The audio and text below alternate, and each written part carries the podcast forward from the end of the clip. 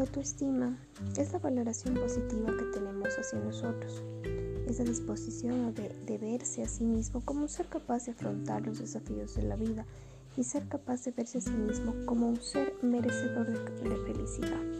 Es la capacidad de afrontar los desafíos de la vida, de pensar, aprender, elegir y tomar las decisiones apropiadas, considerando lo que es bueno y malo. Es la capacidad de experimentar emociones de éxito, logro, felicidad y amor. Es decir, cada acción y reacción representan parte de la autoestima es la capacidad de aceptar todos los aspectos de ti mismo que sabes que son difíciles e imposibles de cambiar. Es la capacidad de querernos y a veces hasta enojarnos por aquellos aspectos que no pueden ser cambiados. La autoestima no depende de las circunstancias, son los pensamientos los que determinan la autoestima. Es la valoración que tienes hacia ti mismo. ¿Alguna vez te has preguntado si eres merecedor de la felicidad? Acepta los aspectos negativos y positivos de la vida.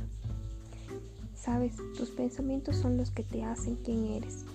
Por eso, en días anteriores hemos trabajado de esta manera, para que tú puedas observarte, hacerte un autoanálisis y poderte ver en el espejo y analizar cómo están tus pensamientos. Muchas veces nos miramos y nos decimos, sí, yo me quiero, o nos ponemos una ropa que nos haga sentir cómodos, pero en el fondo no estamos 100% felices. ¿Has demostrado que eres capaz de afrontar los desafíos en la vida? ¿Te crees merecedor de la felicidad? Esa pregunta quiero que tengas siempre presente. ¿Tus actitudes, comportamientos y, pensamientos favorecen tu autoestima? ¿Tus pensamientos te mantienen positivo y optimista o son críticos y derrotistas? ¿Vives conscientemente si cambias tus pensamientos o cambias tu forma de pensar? ¿Actúas y piensas como una persona capaz de afrontar los desafíos de la vida. Actúas y piensas como una persona que buscas constantemente mejorar. No es fácil analizar nuestra vida, no es fácil caminar por la calle y decir muchas veces, no me quiero, sí me quiero, estoy mal, merezco algo mejor, estoy inconforme o realmente me pasó por chiripa sino es empezar a ver las cosas de otra manera. Las relaciones que nosotros tenemos con nuestros familiares, amigos, personas muy cercanas, pareja, son lo que nos identifica. Si nosotros estamos con una persona que no nos alimenta, que no nos llena, que nos critica, que nos insulta, que no está aportando positivamente, ¿por qué seguimos?